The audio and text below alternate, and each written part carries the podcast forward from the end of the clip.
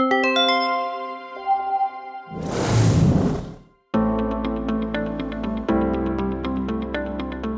Olá, tudo bem? Seja muito bem-vindo, seja muito bem-vinda ao Porto Educast. Eu sou o Rogério Lourenço e a gente começa agora mais um episódio. Hoje, gente, quero trazer aqui para vocês algumas situações atípicas que todo mundo acaba passando, coisas que a gente acaba sofrendo, porque é um perrengue, né? A gente vou até, até dar um spoiler do que, que eu vou falar aqui. A gente vai falar um pouco de mudanças, imprevistos, né?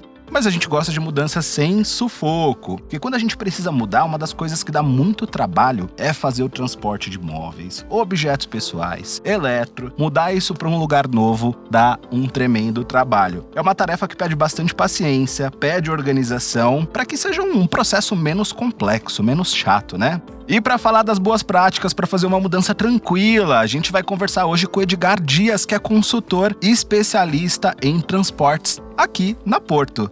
Olá, Edgar, é um prazer receber você aqui no nosso programa. Seja muito bem-vindo. Olá, Rogério. Obrigado. Prazer é todo meu. Muito legal participar desse assunto que faz parte do nosso dia a dia, né? Temos muitas coisas interessantes aqui para compartilhar com vocês. Exatamente. E olha, a gente falando hoje de mudança, eu já fiz na minha vida, Edgar, umas quatro, cinco mudanças. Hoje eu moro sozinho. Aí você mora sozinho, você fala, poxa, vou fazer uma mudança, não tem quase nada, né? Na hora que o processo da mudança começa, tem tanta caixa, tem tanto aparelho, tem tanto eletrodoméstico que eu não sei de onde surge, de onde brota tudo isso. E olha, aí a gente começa até pedindo aqui a, a, sua ajuda, né? Porque a gente coloca ali na listinha tudo que a gente precisa, faz um mapa mental ali do processo da mudança. Mas dá para fazer uma mudança de forma organizada, se isso é possível? Eu acredito que com a prática a gente consiga, viu, Rogério? Eu também já é minha terceira ou quarta mudança e aí a gente vai aprendendo no dia a dia. Olha, primeira sugestão que eu dou aqui que é uma dica de ouro, né, para quem não fez ou pretende fazer uma mudança, utilize papel e caneta, uma folhinha, faça uma planilhinha, identifique tudo, porque isso vai ajudar bastante ali no dia a dia, viu? Antes e depois do transporte. Nossa, meu. E assim, para organizar tudo que deve ser levado, né? A gente tem aquela parte de mudança que dá trabalho demais, que é embalar. Embalar todas as coisas e tem que embalar da forma certa, porque senão dá ruim no meio do caminho. Que dica que você pode trazer aqui para quem tá ouvindo se organizar, preparar esses objetos e os pertences para o transporte?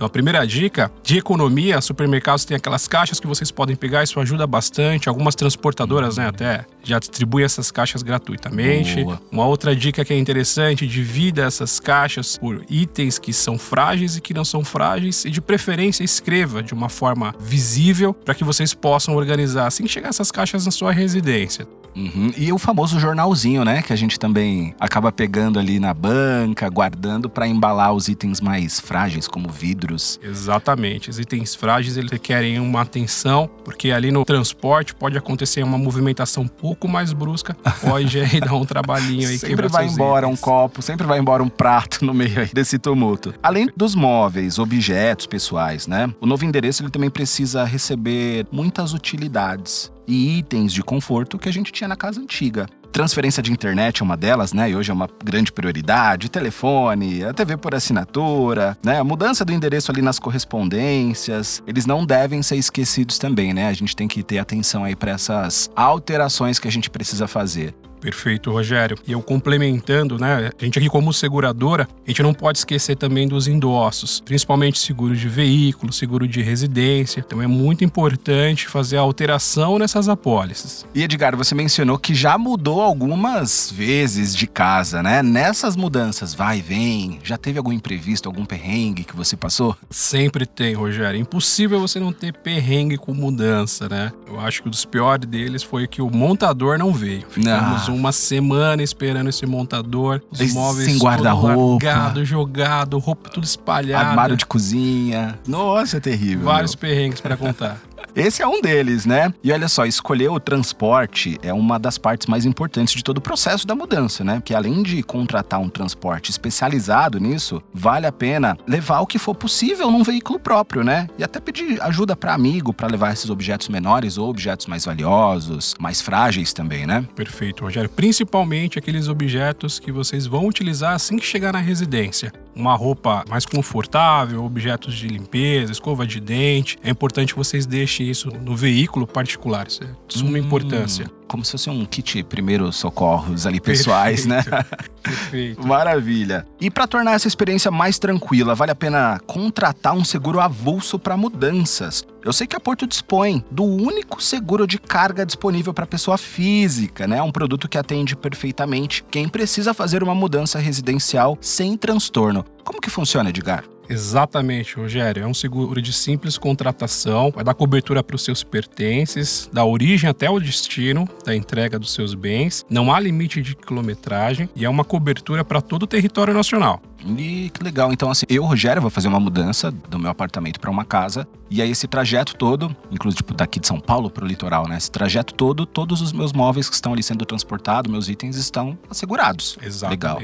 E nessa modalidade de seguro de transporte residencial, como que é estimado o valor? Como que é calculado o preço médio? Rogério, esse seguro tem um ótimo custo-benefício. Ele tem um valor agregado baixo e ele é calculado sobre a distância do trajeto e também do valor dos objetos objetos que estão sendo transportados nessa mudança. Hum, então eu meio que faço uma somatória ali do, dos itens que eu tenho com o preço médio atual e dou esse valor ali total na hora de fazer o orçamento. Exatamente, é sobre esse valor que você vai ser indenizado caso aconteça aí algum sinistro com a sua carga. Ah, maravilha. E muita gente já utiliza no Brasil serviços de self-storage, né, que são aqueles grandes prédios, galpões, onde as pessoas alugam boxes para guardar objetos que só ocupam espaço em casa, né? Dá para fazer um seguro também para o transporte desses pertences, quando é o do trajeto de casa até esses guarda-tudo, por exemplo? Existe sim a preocupação de cuidar desses bens, colocar ele num local seguro, mas em alguns momentos acaba esquecendo também do trajeto. Então, o seguro para esse trajeto até o soft start, ele também existe, tá? Também é possível contratar. Maravilha. A gente fala do trajeto, né, gente? Teve muita gente que saiu de grandes capitais para cidades mais afastadas, como interior, como litoral, e são estradas aí que relativamente têm índice de sinistro alto, de colisão, de imprevisto. Então, acho isso que você está falando aqui pra gente, acho extremamente extremamente importante a gente se preocupar no trajeto, né? Desse transporte dos bens do cliente. E aí eu fiquei curioso agora, Edgar, sobre cobertura. Que cobertura que a gente tem, né? Quando a gente fala da contratação desse seguro. Quais são os imprevistos que acontecem que a Porto vai ajudar aí o cliente no prejuízo?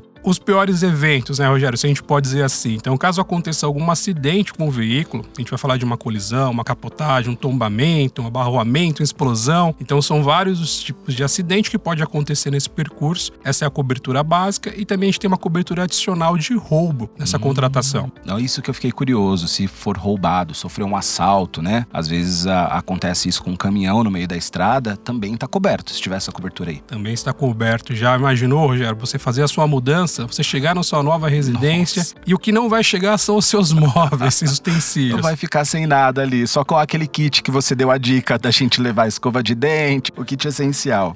E como que o cliente faz para contratar, Edgar? Por exemplo, eu quero fazer um orçamento, eu quero contratar porque eu tenho uma mudança prevista, ou eu vou levar os meus objetos pessoais para um box para ficar guardado, ou eu vendi algo muito, poxa, vendi uma geladeira side by side, eu vou despachar ela para um carreto vai levar para uma outra cidade, né? Como que eu faço essa simulação e contratação? Perfeito, Rogério. Sugiro você chamar ali, conversar com seu corretor de confiança. Ele tem acesso à plataforma, ao site da Porto Seguro, onde ele vai vai conseguir liberar aí um cálculo, fazer algum orçamento e algumas estimativas muito legais para vocês do seguro da carga também, tá? Legal. E, que você falou com custo-benefício muito bom, né? Porque é um seguro de valor aí totalmente acessível. E às vezes a gente não contrata, Edgar, porque não conhece. Eu, para mim, você tá trazendo agora esse seguro para pessoa física, eu imaginava que só empresa, só caminhoneiro podia contratar esse tipo de seguro, por exemplo, né? E para mim é uma novidade, pessoa física tendo aí essa oportunidade de ter esse produto também. Muito legal. E aí vou trazer aqui uma outra perguntinha, né? Né?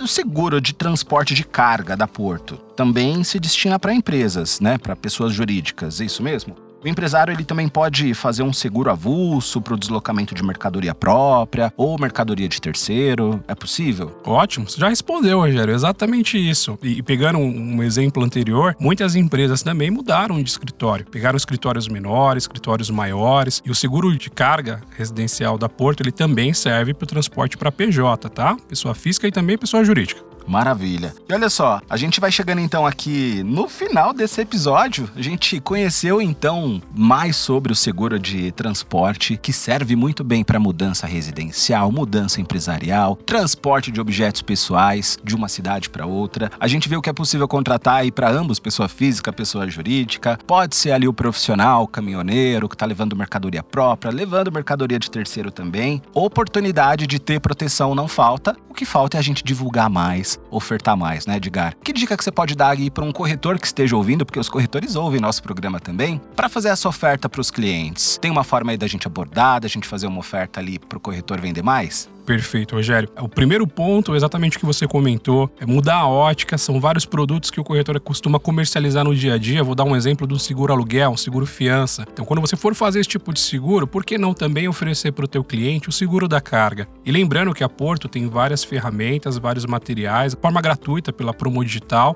Você pode utilizar, divulga para a carteira. Eu tenho certeza que o teu cliente muitas vezes nem tem conhecimento desse produto ou que você faz esse produto, corretor. Maravilha. Tá aí a dica de ouro valiosíssima aí do Edgar, gente. Eu vou então me despedir e agradecer sua participação no episódio de hoje, Edgar. Foi um prazer receber você aqui com as dicas e deixo aqui agora a palavra contigo para você se despedir e dar os recados finais aqui para quem tá ouvindo. Só tenho a agradecer, Rogério, e que a gente possa aí disseminar esse produto, que a gente possa colocar aí no dia a dia do nosso cliente, do corretor, que possa proteger o patrimônio cada vez mais aí dos nossos parceiros. Só agradeço. Que maravilha. Muito bem, muito obrigado então, Edgar, pelo papo de hoje. E você aí do outro lado que está ouvindo a gente, espero que tenha gostado do episódio de hoje. Acompanhe os próximos episódios. A gente está disponível no YouTube, no Spotify, nas principais plataformas de podcast. E eu me despeço por aqui e fica ligadinho, hein, que na próxima semana a gente volta com outros assuntos. Um forte abraço e até mais. Tchau, tchau.